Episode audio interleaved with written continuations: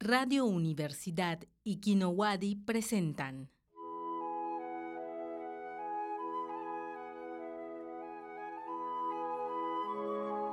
Y al día siguiente, cuando despertó, La bestia seguía ahí.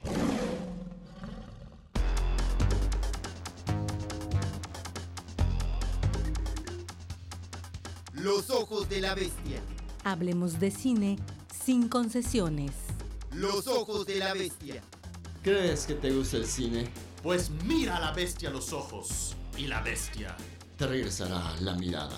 Los ojos de la bestia. Los ojos de la bestia.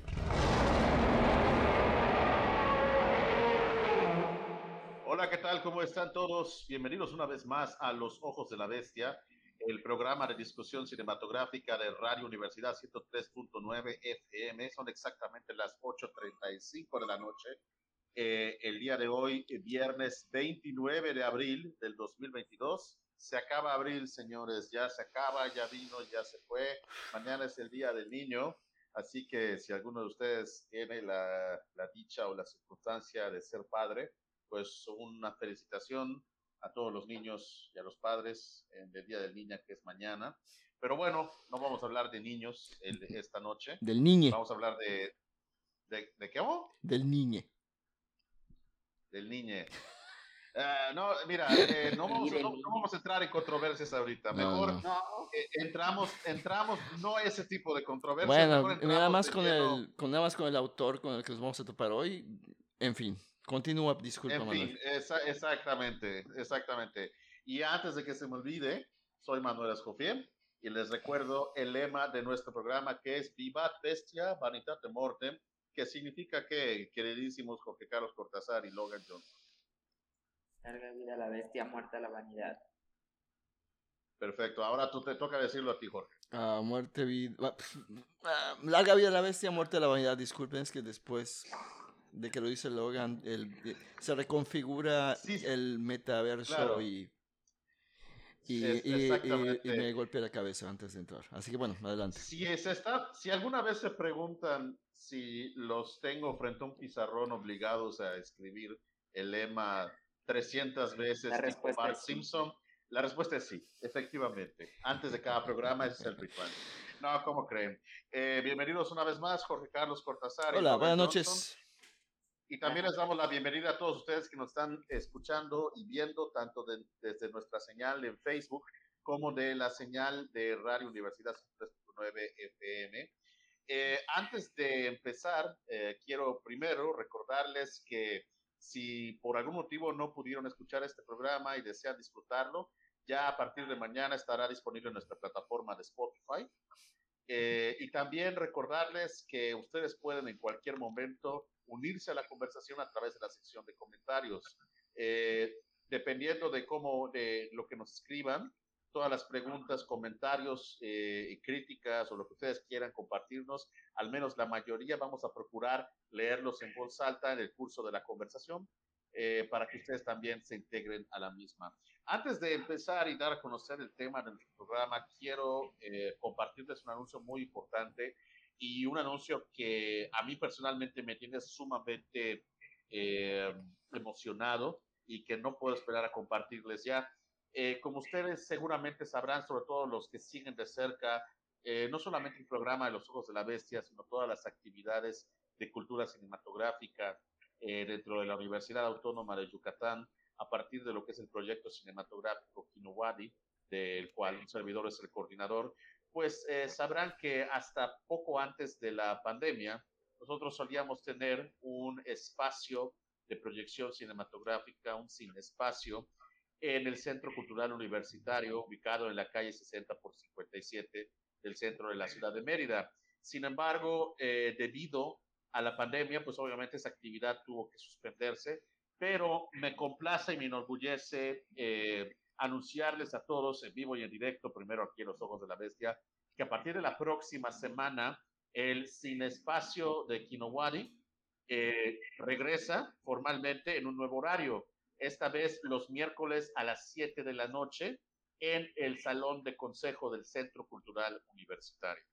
Y vamos a empezar este mes de mayo, todos los miércoles de mayo, con un ciclo dedicado a películas mexicanas filmadas en Yucatán. Es decir, cómo Yucatán y su cultura son vistos a través del cine mexicano.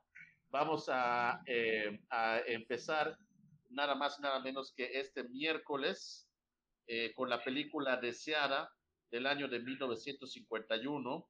Posteriormente tendremos películas como Peregrina, así como también La Casta Divina y el último miércoles vamos a terminar con Un embrujo de Carlos Carrera.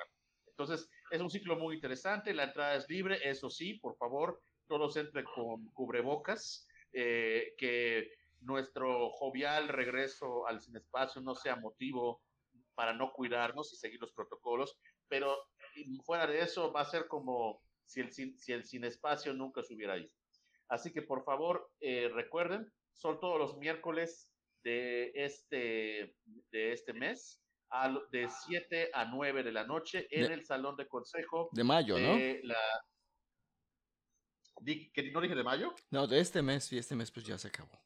Sí, del mes de mayo, exactamente. Sí, ya seguimos en abril. Bueno, quise decir de este mes que empieza, porque como di, para, para cuando sea lunes ya habremos, nos habremos saltado totalmente abril. Entonces, reiterando, los miércoles de mayo, a partir de las 7 de la noche, en el Salón de Consejo del Centro Cultural Universitario de la Universidad Autónoma de Yucatán, en la calle 60 por 57. La entrada es libre y ojalá que puedan acompañarnos y disfrutar con nosotros estas películas que tenemos seleccionadas para ustedes. Y ahora sí, eh, ah, y antes de, continuar nada más, eh, si quieren más detalles, eh, la información está en la página en Facebook de Cultura Wari y de Kino Wari, así como también Los Ojos de la Bestia, ahí está el cartel. Y cualquier cosa, si desean tener información más específica, pueden mandar un mensaje en inbox a la página de Facebook de Cultura Wari. Y para quienes, perdón, perdón, para quienes este, nos escuchen vía podcast, pueden encontrar en las notas del podcast, tanto en Anchor como Spotify, los, las ligas para Kinowadi pueden estar enterados de la programación. Perfecto, muchísimas gracias, Jorge. Y ya, y ya que ahorita eh, mencionaste eso, Jorge, dinos, ¿de qué vamos a hablar el día de hoy? Uh, Viva Bestia. Ah, no. Eh, vamos a hablar de, eh, bueno, de que podemos considerar, sin lugar a duda, de uno de los. Es que decir cineastas es decir tal vez demasiado poco o tan solo una de las facetas que abordó uno de los más grandes artistas y pensadores que dio el siglo XX al mundo, eh, que fue Pier Paolo Pasolini. Eh, y básicamente cuando hablamos en un principio de entrar en controversias, estamos ante un autor este, controversial desde la, eh, la génesis de su primera obra y qué decir de hasta, la última. De hoy sigue siendo. Todo, totalmente. Y sobre todo que eh, para muchos, Pierpaolo Pasolini es todavía una muy buena, una gran parte de su obra, tal vez no la cinematográfica, aún queda por conocerse porque, por ejemplo, no todo se ha traducido al español. y pues evidentemente hay muchas cartas, documentos y cosas que van organizándose, saliendo.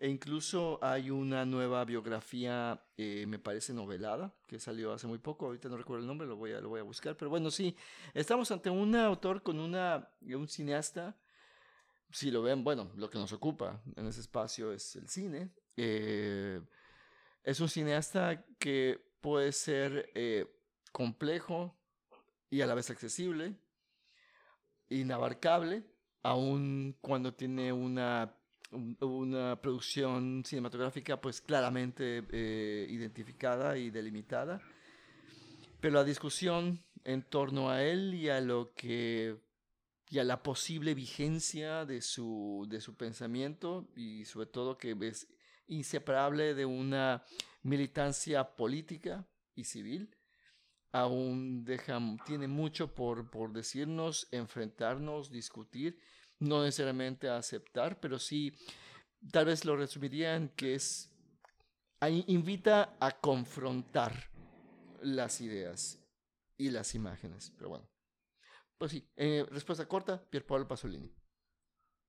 Eh, exactamente, y decidimos hacer eh, algo un poco diferente en el sentido de que probablemente muchos de ustedes pensarán, ay, seguramente pues van a hablar de su vida, de su carrera y mencionar sus películas. Bueno, eso sería quizás lo más cómodo, lo más convencional, pero más que eso lo que decidimos es cada uno hacer una selección de su filmografía para hablar un poco de ella y al mismo tiempo recomendárselas a ustedes para que si están escuchando este programa sin, sin tener la menor idea previa de quién o qué rayos era Pier Paolo Pasolini, eh, de esta manera, pues el gusanito de la curiosidad se introduzca en ustedes y las recomendaciones que nosotros eh, les hagamos a través de nuestras palabras, nuestros argumentos, pero sobre todo nuestro entusiasmo por la obra de este director, les impele, les convoque, les invite pues a buscar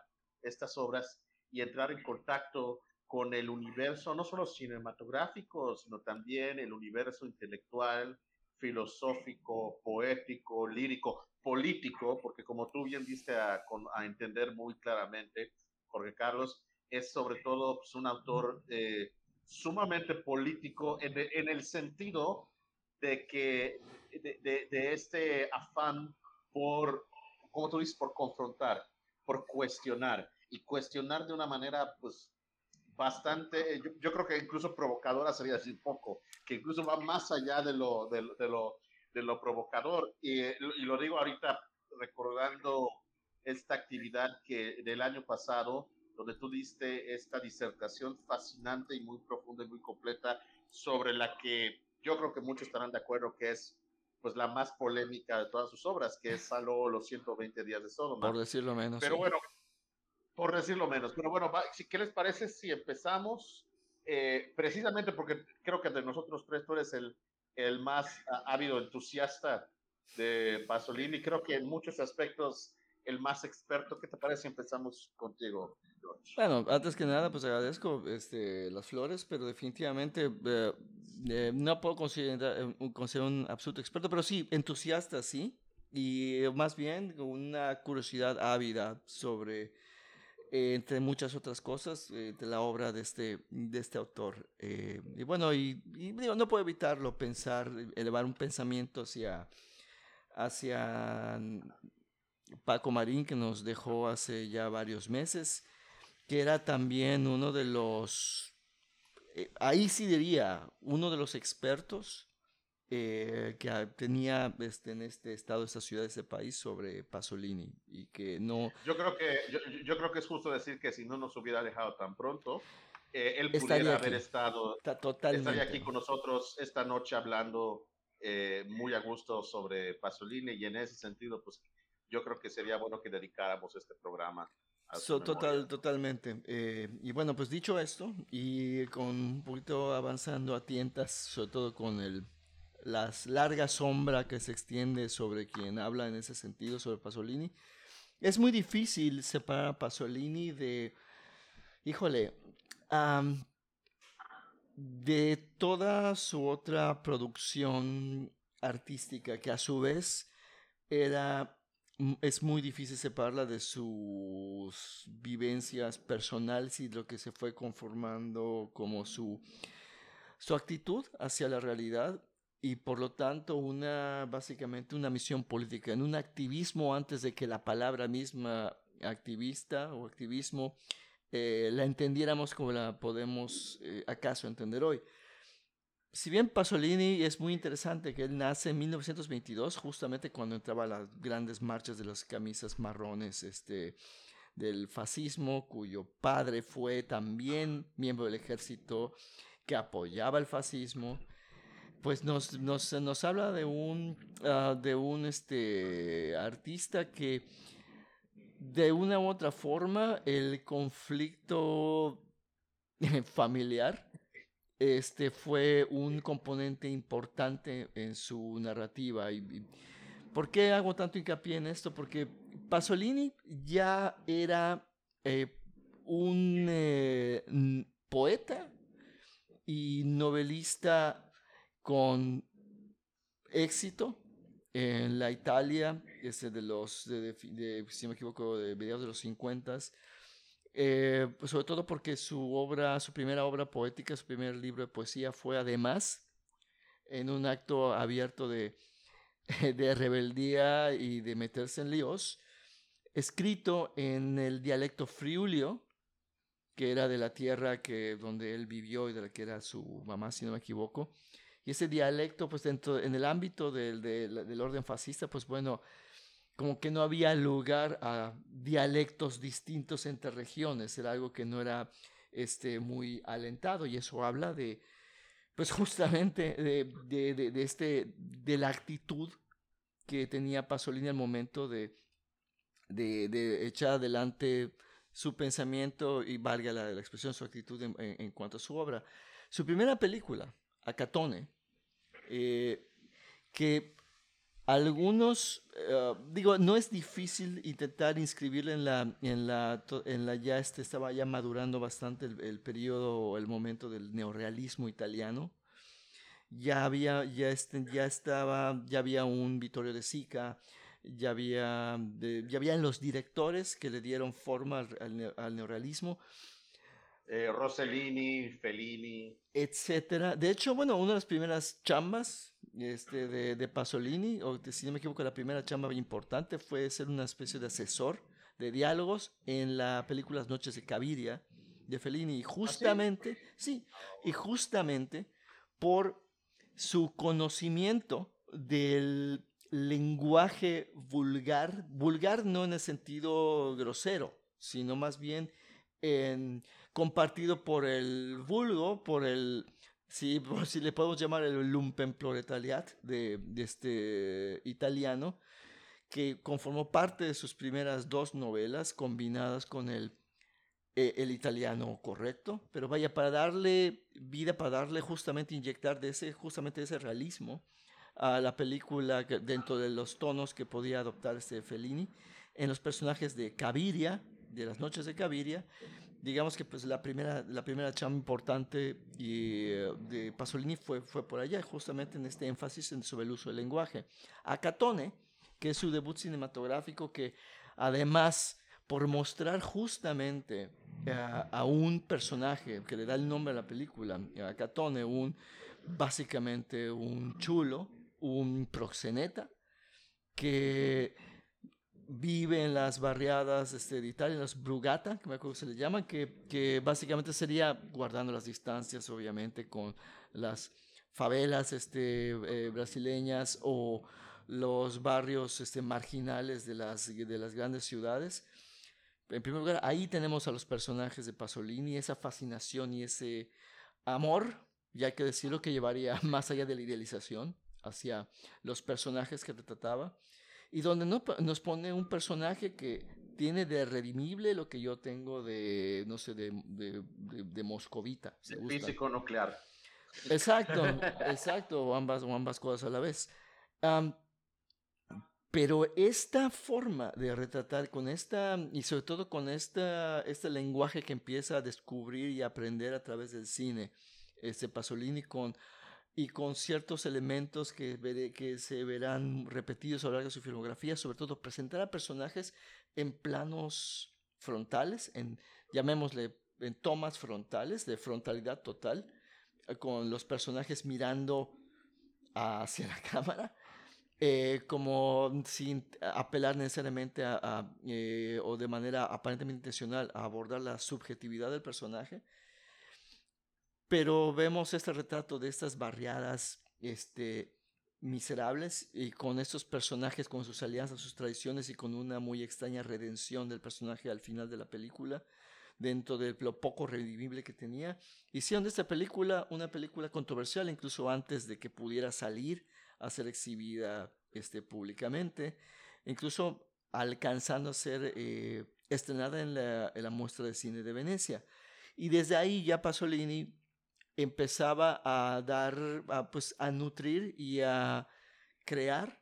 Lo que podríamos decir, digo, no lo digo como especialista, sino mucho menos porque todavía no he visto todas sus películas, pero podría ser como que una, si, si, si, si cabe una primera etapa en su cine, eh, más cercana a esos retratos muy cercanos al neorealismo, pero que se vuelven algo mucho más autoral, mucho más pasoliniano, es más pasoliniano, si cabe, que neorrealista, su, neorrealismo, pero marca una pauta que seguiría con películas como Mama Roma en adelante, antes de empezar a ser cada vez más, a, ocupar un, digamos, um, un protagonismo mucho más frontal y más explícito dentro del ámbito político y la actualidad eh, política de, de, la Italia y de la, digamos, Europa próspera eh, de la, de, después de la Segunda Guerra Mundial. Hay algo que hay que enfatizar y no es como un detalle amarillo, o sea, amarillista, ni, ni, ni de explotación este, eh, barata, pero algo sumamente importante en Pasolini, en su obra, y sobre todo algo que él usó también como una de sus tantas puntas de lanza, fue su propia manifestar abiertamente su homosexualidad a través de sus textos, de sus películas, de su estética y sobre todo como su manera de confrontar la realidad que él deseaba, deseaba cambiar. Y eso es un elemento importantísimo que además exuda todo su, eh, todo su cine. O sea, si hablamos, si tomamos a la, por ejemplo, a Laura Mulvey, que habla de la, del, del male gaze, que busca, pues, este, cosificar. Estoy, estoy, este, vaya... La mirada masculina. Sí, que vaya, que sé que estoy hipersimplificando, pero ah, cosificar al cuerpo femenino, este, para el placer de la mirada masculina heterosexual. Aquí tenemos como un elemento, si gusta, si, si gusta de ruptura, justamente esta mirada a estos bellísimos delincuentes, estos antihéroes atroces, pero vistos con esta, no sé, creo que sería muy arriesgado decirlo que los retrata de manera explotadora, pero realmente ves el goce visual de un autor como Pasolini siendo abiertamente y directamente retratando y usando eh, expresiones horriblemente psicoanalíticas, esos objetos libidinales eh, frente, frente a, la, cámara, pero también inmersos en una, una complejidad que no, no resulta ser fácilmente aprensible porque también Pasolini se cuidó eh, de no ser tan fácil y tan claro, porque cuando decía una cosa, luego decía otra para desbaratar lo que acababa de decir. Pero bueno, me estoy adelantando. Pero Acatone es, digamos, la, la, inauguración de la carrera cinematográfica de Pasolini, que por cierto es, por, es eh, la faceta por la que es más conocido a nivel internacional, a diferencia de lo que es su narrativa, su prosa, su poesía. Y bueno, esa es digamos, la gran entrada de, Pasolini a, la cinematografía mundial con Acatone. Okay. Yo, eh, a Logan, adelante. Sí, yo quisiera, yo quisiera agregar en este caso en particular que más allá de que quizás mi, conocimiento sobre Pasolini es mínimo en el aspecto de que quizás este, su obra, más allá de la controversia que, que, aún existe, o digo, recientemente leí eh, para este programa, que, es que, que, su última película, Salos, Sodoma, es considerada la película más controversial de la historia. Este, pero lo que acaba de decir Jorge, eh, para alguien que es muy iniciado en eso, se permea muy fácilmente en su obra. La, eh, en Posilga, una película que está disponible en Movie, este, desde los primeros minutos habla sobre la cuestión del muro de Berlín, eh, la muerte de Hitler, de cómo, cómo, cómo lo visualizaban en Italia y todo lo demás. Ah, más que al mismo tiempo, este, es una manera de cómo él, como lo dijiste, es una manera, lo voy a decir quizás de una manera más simple, pero es como él veía la vida o como él este, interpretaba y en sus diálogos quizás el discurso que él tenía es muy evidente. Entonces, yo creo que quizás desde mi opinión, lo, la, uno de sus mayores logros es que siempre logró dar a sus películas, o al menos las que yo he logrado ubicar, la esencia de quién era o, cuál era su, su visión o, su percepción. No sé. Sí, efecti- efe- efect- efectivamente. em, igual, creo que también valdría la pena em, igual reiterar y ser muy claros que si bien por lo que hemos estado eh, hablando eh, y, los, y los términos y adjetivos que hemos estado utilizando para referirnos a su, a su obra, uno, uno que no es un, un espectador o un radioescucha que pudiera no estar muy familiarizado con ella, podría pensar que se trata eh, eh, de, de material cinematográfico muy militantemente político en un sentido muy, muy obvio o muy manifiesto, muy abierto. En pocas palabras, pudiera pensar quizás, ah, cine político, y sobre todo, aparte de que era comunista y todo eso, pues seguramente era cine de propaganda. Eh, pero, pero, fue, pero eh, en realidad está muy lejos de ser eso, porque sí, eh, eh, hay, eh, hay muchas ideas claramente suyas, incluso a veces manif- abiertamente manifiestas a través de los diálogos, pero en ningún momento, ni siquiera, por ejemplo, algo como, com- o sea, una de las cosas, si bien no es precisamente mi, mi película favorita de Pasolini, creo que eh, Jorge tiene una conexión personal más, más, más, más personal con ella que yo. Sin embargo, una de las cosas que yo respeto mucho y admiro de Saló los 120 días de Sodoma es que eh, no te explica nada, te lo muestra. No, o sea, no necesitas un enorme, un, enorme, eh, un diálogo expositivo o un discurso o un speech para realmente captar qué es la esencia de lo que está pasando. Y, creo que en algún momento cuando, cuando en el pasado eh, eh, encuentro cinematográfico virtual que organizamos aquí en la universidad, Jorge, tú hablas, tú diste esta plática muy, muy, muy entretenida y muy amena sobre Saló, los 120 días de Sodoma. Tú mencionabas que es básicamente eh, la manera que tiene Pasolini de, de referirse a la, la degradación, el fracaso de la civilización como proyecto. O sea, cómo la sociedad total, es, es- termina totalmente degradada y degenerada y tocando los, los fondos más bajos y más despreciables.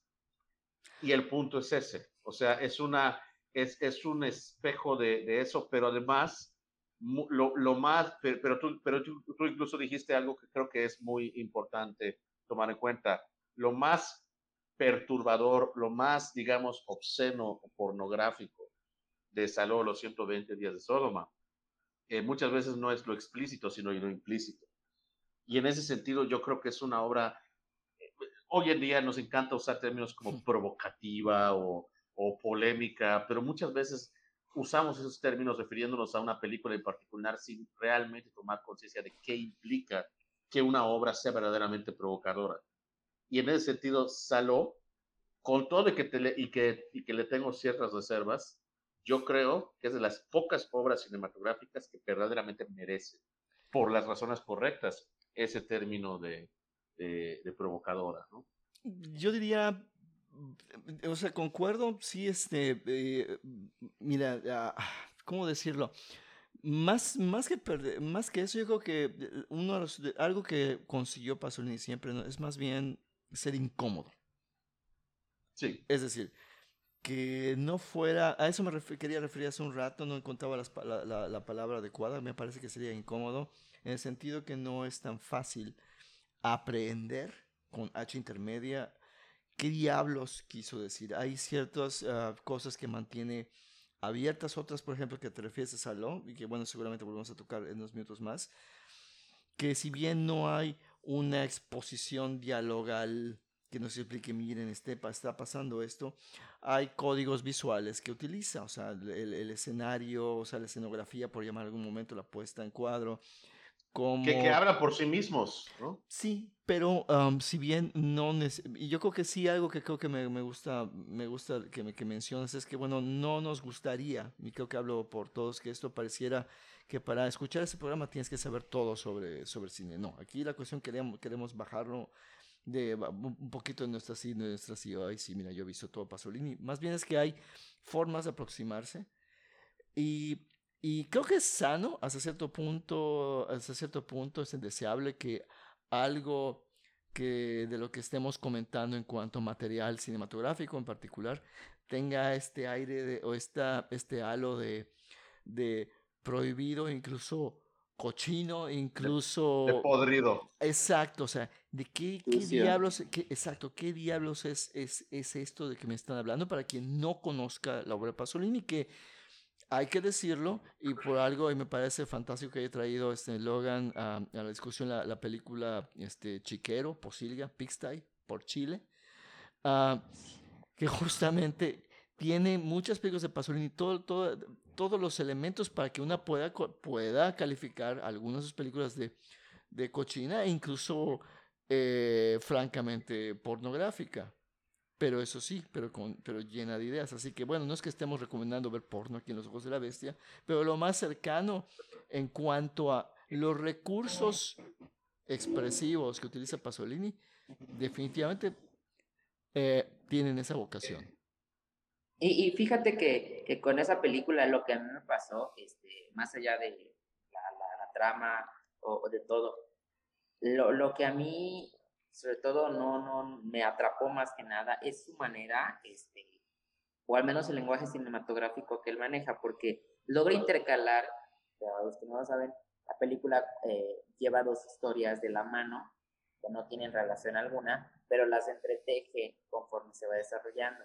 Y lo que a mí, lo que a mí me sorprendió es esa manera de cómo lo logró entretejer sin que logre, bueno, desde mi punto de vista que logre resultar eh, complicada o inentendible, al mismo tiempo lo- los recursos cinematográficos que usaba, lo que ponía en pantalla, la, la, la, los diálogos, como lo mencioné hace rato, que, que son muy inteligentes al momento de lo que quiere decir.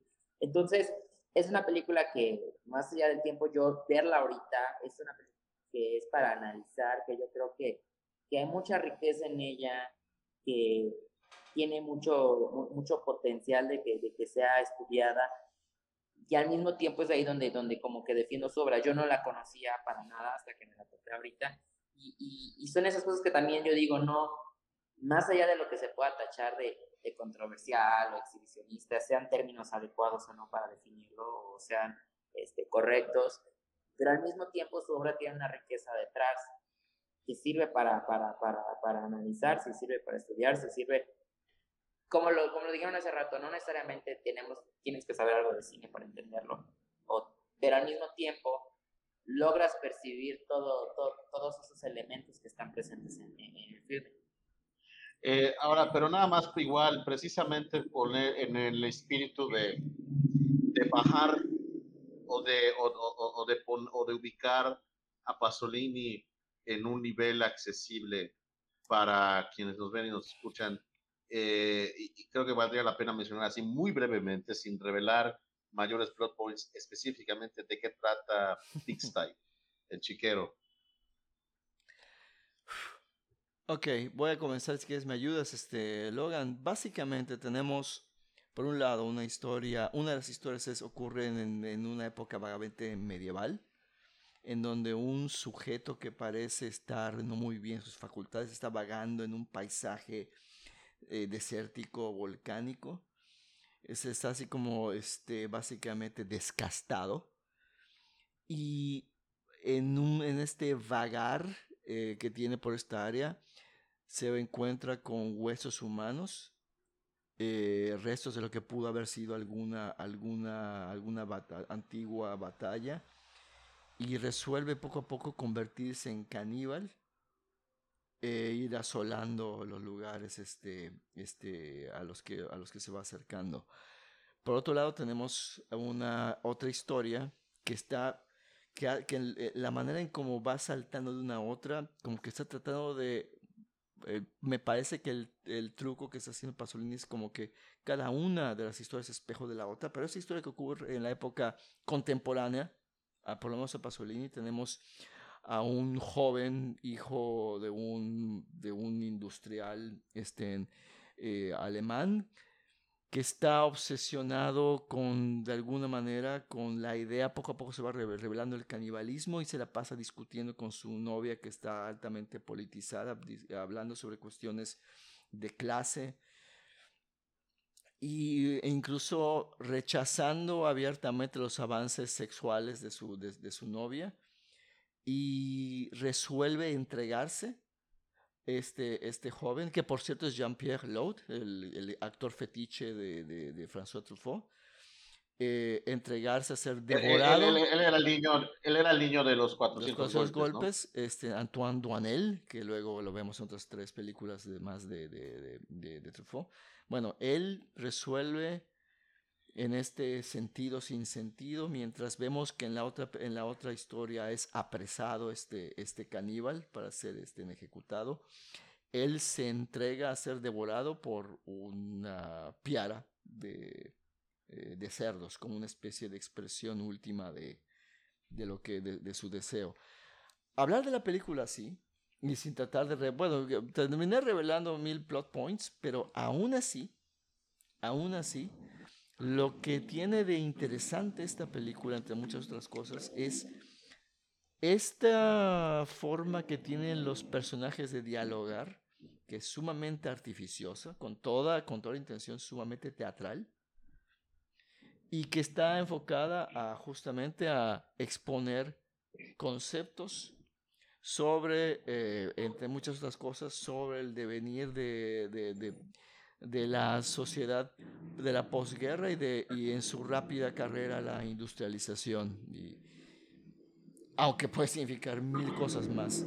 Y es una película que, sí, no es así la típica película palomera, pero es intrigante en cuanto a las provocaciones que, que hace tanto en diálogos como lo que con lo que, con lo que deja implícito en cuanto al, canibalismo y ser devorado. Eso como una especie de, tal vez de metáfora justamente de eso, del devenir de, de, la humanidad como sociedad eh, y velozmente industrializada. Bueno, esa es una invitación para quien quiera verla. Está en Movie, así que este, yo diría que, la, puedan aprovechar. Exactamente. Y no creo eh, que, bueno, perdón, decir, creo que lo, creo que lo resolviste bien. Y algo que también quisiera agregar sobre esa película, que también me, quedó en un marcado, es que siento que es una película que suena, bueno, al menos como yo la, como yo la, la, interpreté, sucedió de una forma muy sencilla, y digo sencilla porque quizás no necesitaba de decirlo de una, eh, un poderío visual como el que tiene Saló, entonces, pero al mismo tiempo es una película que, que es muy, muy, muy me, me, quedo sin palabras porque no se me ocurre otro sinónimo, pero es una película muy poderosa en lo que al final, en lo que, en lo que revela, en cómo lo revela y en cómo, cómo se va desenvolviendo. Entonces, siento también que, que, que eso es otra de sus, de sus fortalezas, pues, que, que, que, digo, el impacto que te puede causar una escena tan simple o con unos ciertos diálogos, nada más entre dos personajes que ni siquiera tienen que escalar a hacer gritos o tienen que escalar a, a un nivel más simple que verlos en pantalla desarrollándose, desenvolviéndose con naturalidad, consigue un impacto a veces más grande que, que una espectacularidad, no sé. O lo digo como lo dije hace rato, es mi percepción y yo creo que desde ahí este, les, volvemos a recomendar que vean Posibilidad el movie. Sí, sí, sí. Bueno, pues, pues yo quisiera aprovechar este momento para mostrar con mi recomendación un lado distinto de Pasolini, porque creo que al tocar eh, obras como, eh, como El Chiquero y, incluso a Catona y desde luego que Saló, pues estamos hablando quizás de el, el, el, eh, el lado mucho, por supuesto que mucho más extremo e incluso provocador incómodo, como ya vimos en Pasolini. Pero yo quisiera apelar, si se me permite por un momento, a un lado distinto. Y cuando me refiero a un lado distinto, me refiero a un lado del que tengo la sospecha, no sé si sea cierto, Jorge, tú me dirás si estoy bien o si estoy mal, tengo la sospecha de que no es un lado del que se ahonde mucho, o sea, o se toque mucho, incluso en términos académicos, es su lado emotivo, sino emocional. Eh, que no por eso, es, eh, que no, eso no significa que no hay, que cuando él esté canalizando ese lado, no deje de lado sus ideas, su mensaje y, y, su, y, su, y su espíritu confrontacional. Y para eso quiero poner como prueba a el Evangelio según San Mateo. El Evangelio según San Mateo es, eh, no solo la película es fascinante, la historia detrás de, de, su realización es igual de fascinante. Eh, como bien mencionaron, eh, y creo que ya aludiste a ello en algún momento, Jorge, Pasolini no solamente era homosexual, era también comunista. O sea, empezó primero por parte de su padre enmarcado dentro del fascismo, pero se fue des, desatendiendo de él hasta llegar ya al comunismo propiamente dicho. Y por lo mismo, por lo mismo, pues era, e, e, er, era ateo, y no solamente ateo, sino también sumamente crítico de las estructuras religiosas institucionales que sobre todo en ese momento en Italia, por supuesto que estaban coludidas con el fascismo. Entonces, con más razón, era un abierto crítico de la, de la iglesia, ¿no? de la iglesia católica, apostólica y romana. Y sin embargo, sin embargo, este ateo abiertamente, despiadadamente crítico de la iglesia como institución, terminó realizando una de las películas sobre la vida y obra de Cristo, no solamente más importantes y mejor realizadas en la historia del cine, sino una que incluso hasta el día de hoy académicos y, y, catedráticos incluso del Vaticano eh, tienen entre su lista de películas preferidas eh, en cuanto a, al abordaje de temas como la espiritualidad y la figura de Cristo. Entonces, eh, ¿qué es lo que pasa?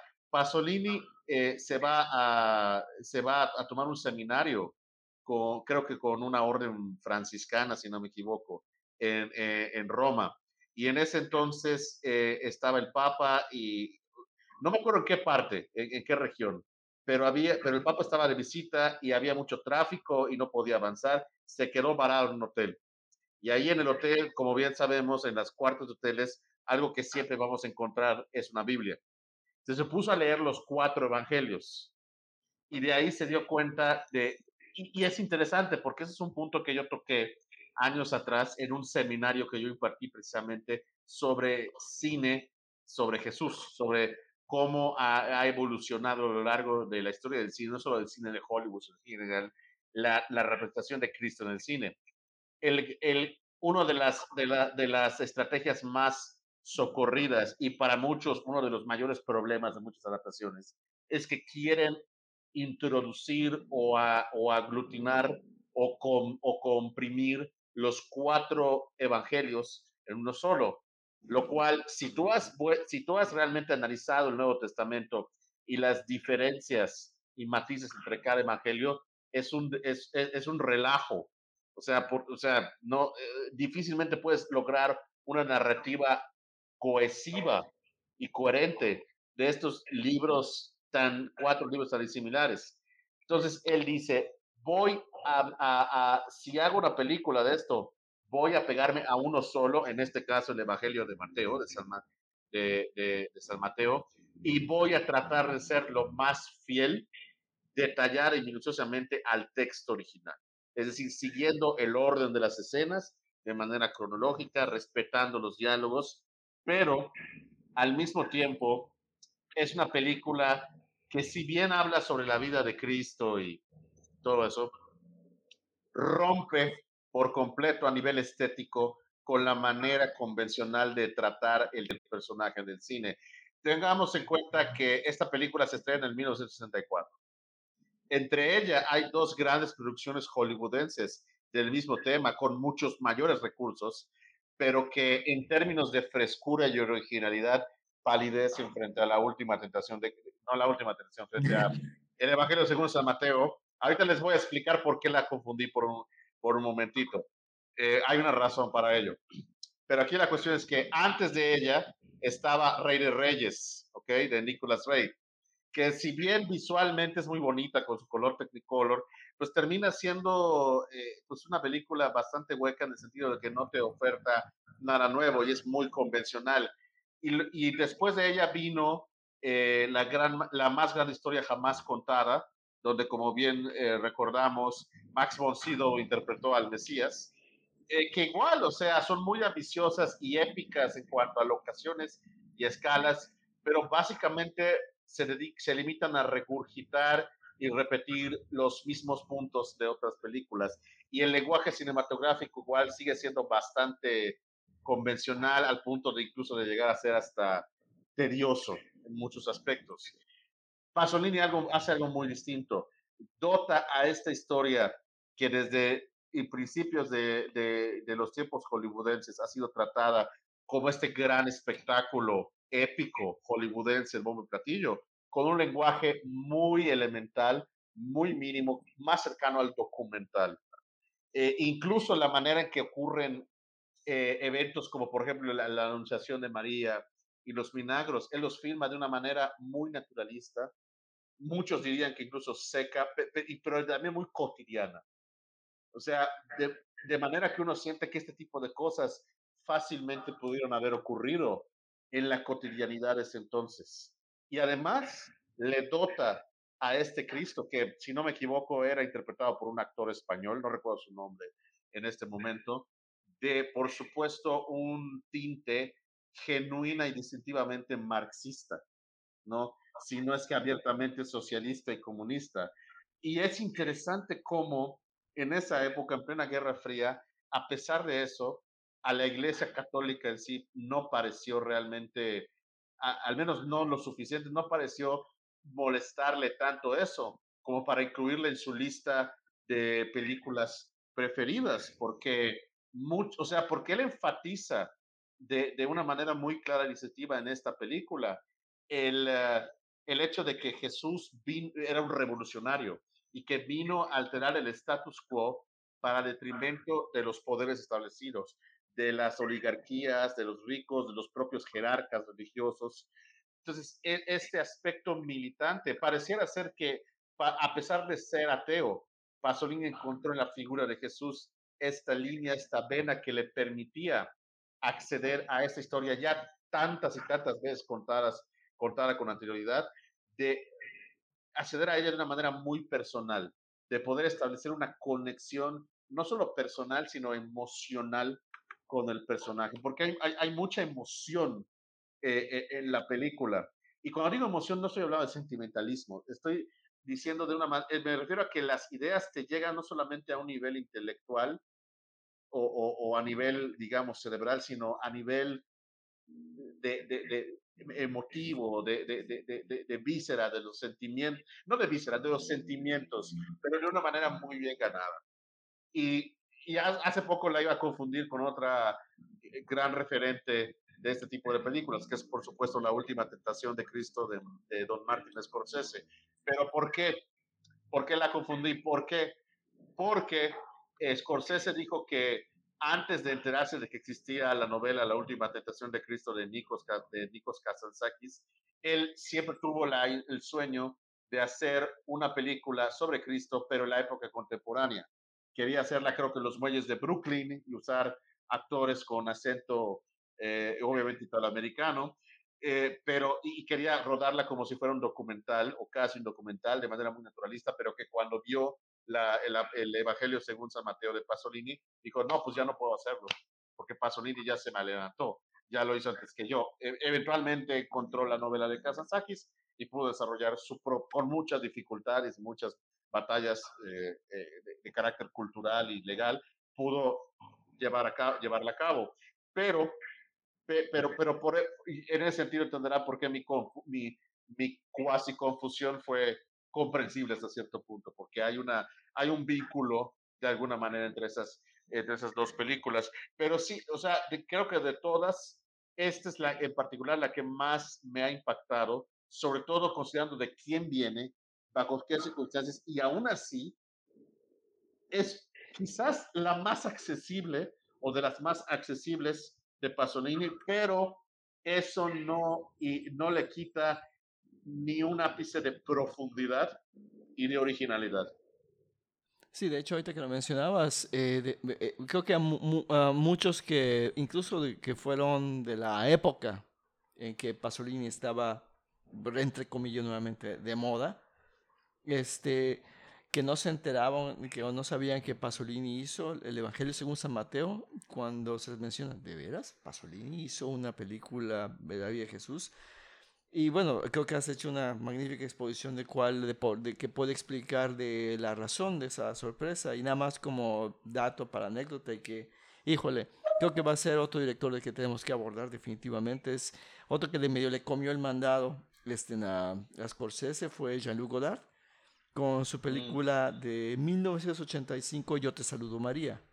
María, sí, que es justamente eh, la historia de Mario del Nazi, que, bueno, que, va a traer al Mesías, pero eh, eh, y ambienta en la época contemporánea donde José es un joven que trabaja en una gasolinera y que, bueno, evidentemente le trajo muchos líos a, Godard, que también gusta y sigue gustando aún a sus ochenta y tantos años de seguir metiéndose en líos. Pero eh, sí, regresando a Pasolini, eh, yo creo que eh, desde cierto punto de vista, es decir, menuda forma de, de repartir bofetadas de Pasolini al abordar este tema y de la manera como lo hizo con Yo te saludo María, eso todo hay que admitirlo. O sea, por favor. Yo, yo, te saludo María. No, perdón, perdón. seguimos en, en, confusiones y pifias, lo siento. Okay, en el Evangelio según San Mateo. porque no puede, nadie puede negar, valga la expresión, su cruz. O sea, digamos, porque Pasolini fue criado en un hogar eh, evidentemente católico en esta, en esta Italia de, la, de, la posguerra. Y no es que realmente, perdón que te interrumpa, nada, perdón que te interrumpa, nada más quiero eh, o sea, realmente si te puedes analizarlo, el catolicismo es como la CIA y la mafia. Una vez que entras, realmente ya no sabes. No, de hecho sí, y por, ello, incluso quienes nos manifestamos este, no creyentes o ateos, no podemos, no podemos este, dejar de sentir esta emoción ante una historia de Cristo bien contada y que toca esta, esta fibra emocional. Más allá de eh, el sistema de creencias que podamos manejar este, o, actualmente. Y nada más como otra nota, aquí también el Evangelio según San Mateo de alguna forma se conecta con Acatone. Hay una secuencia en Acatone, en esa primera película, donde se agarra trancazos Acatone con otro muchacho y escuchamos de fondo entre esa golpísima, si otra palabra, perdón, me, me contuve, en, en, la bronca que se da en esta, en esta calle, de testigos tenemos un fragmento de la pasión, según San Mateo, de Johann Sebastian Bach.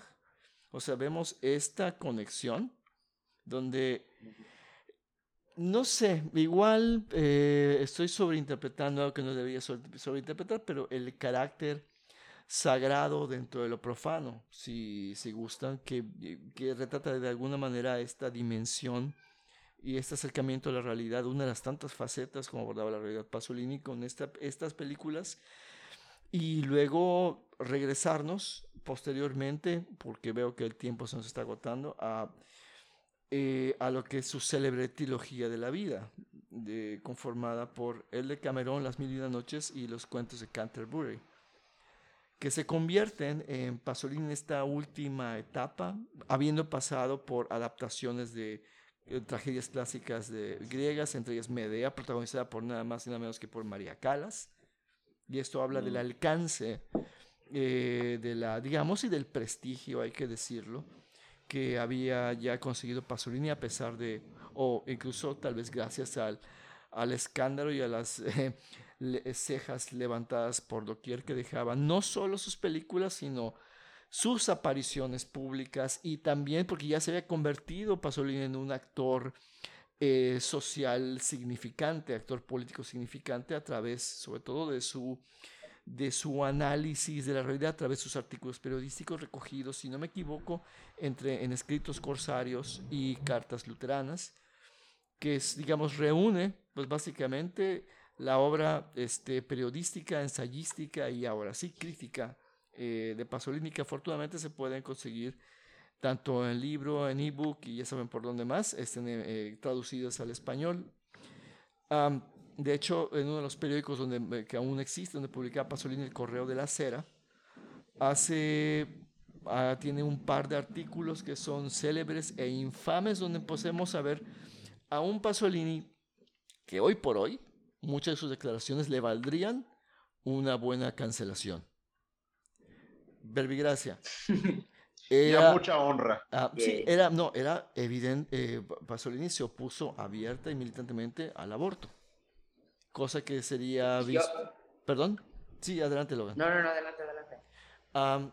y en las eh, revueltas estudiantiles cercanas al 68, eh, al ver en los estudiantes universitarios que, bueno, encabezan esta, esta, lucha, esta, esta lucha contra el sistema, veía en ellos a unos burgueses que se estaban agarrando a trancazos con, los, con la policía que, dijo, que pasó y veía el, en nuestros ensayos, se puso a favor de los policías que eran parte de un pueblo sometido.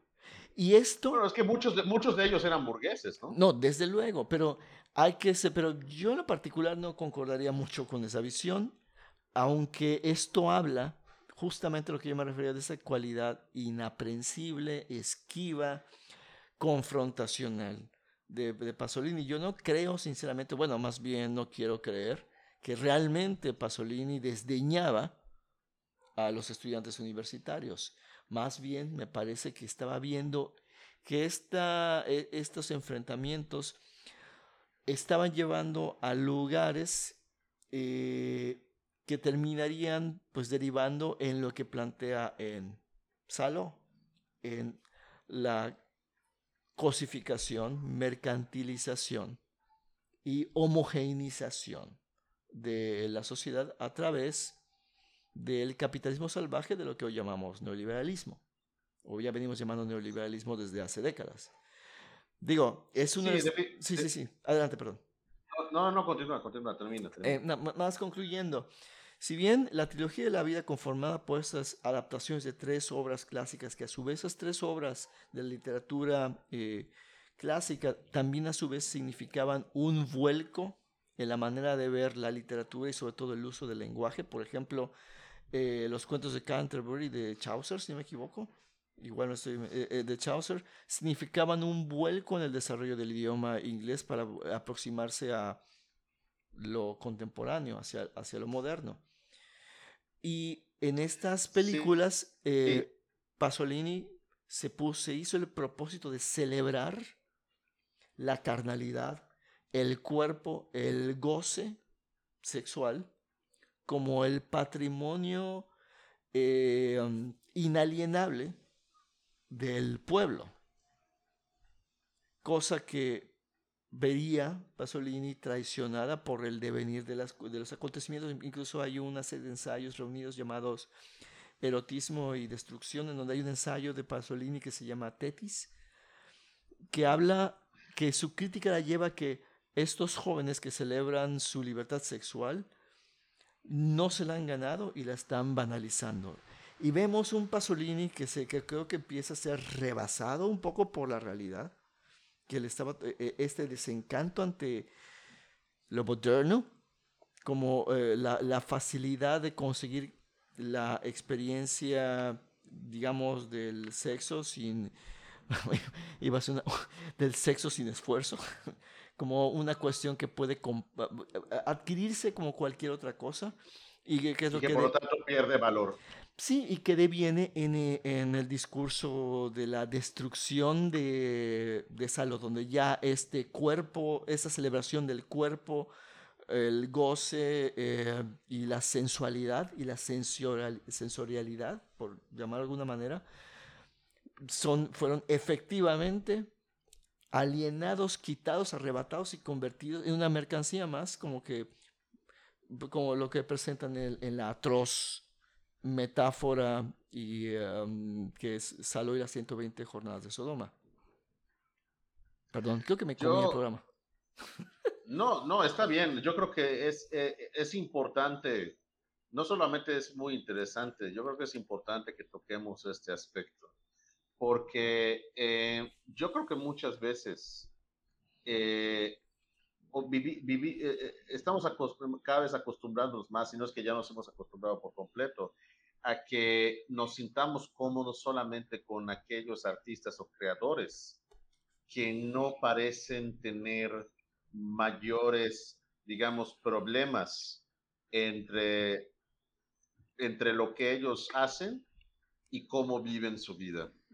O, muchas veces con esta idea de qué pregonan personalmente y qué, y qué ideas salen de, su- de sus obras. Entonces, hay una complejidad y una ambigüedad y una contradicción, yo creo que es central en ese sentido en Pasolini, que yo creo que es una contradicción que precisamente es, parte de la razón, gran parte de la razón por la que a 100 años de su nacimiento seguimos regresando a él, estamos hablando de él, estamos tratando de que la gente se emocione de él, y con él y con su obra de la misma manera que nosotros, precisamente porque es complejo, o sea, complejo en el sentido de ser complicado y por lo tanto difícil.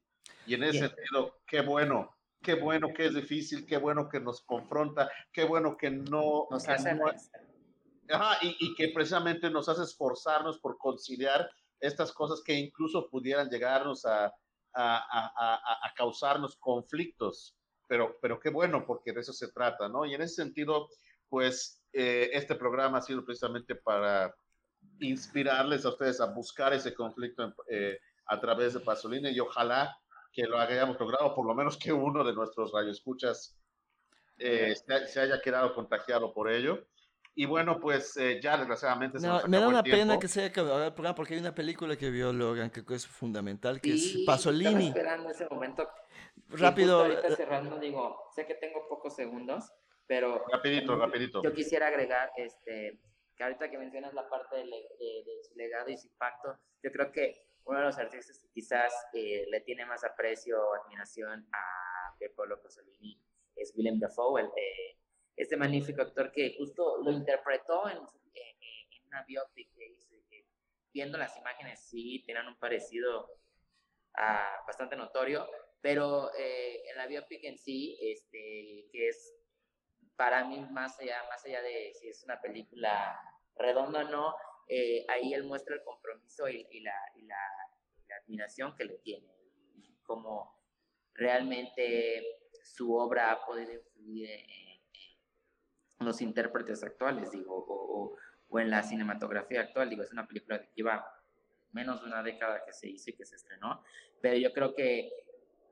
digo, creo que también una forma para iniciarse sería una buena película como para empezar, para conocerlo, de Pasolini de Abel Ferrara. Perfecto. Pues yo creo que igual es una, mane- es una manera maravillosa de introducirse al mundo de Pasolini. y que está en bueno, movie. antes de irnos, y que está el movie, por si la quieren ver. ¿no? Sí, Exactamente. Y bueno, antes de irnos, igual nada más quiero recordarles a, a, a, a, a- a- Chancleta, a Chancleta Correteada, nada más quiero recordarles que el Cinespacio Kinowadi se reactiva a partir de este miércoles que viene a las 7 de la noche en el Salón de Consejo del Centro Cultural Universitario en la calle 60 por 57 del centro de Mérida. Todos los miércoles de mayo, este ciclo dedicado a películas mexicanas filmadas en Yucatán sobre la cultura yucateca. Ojalá que nos acompañen. Y bueno, muchas gracias a Jorge Carlos Cortázar, muchas gracias a. Logan, y muchas gracias a ustedes por acompañarnos en esta transmisión de Los Ojos de la Bestia. Nos vemos y nos escuchamos el próximo viernes para seguir hablando sobre cine sin concesiones. Hasta la próxima que pasen un excelente fin de semana. Podéis ir en paz. La bestia se ha marchado.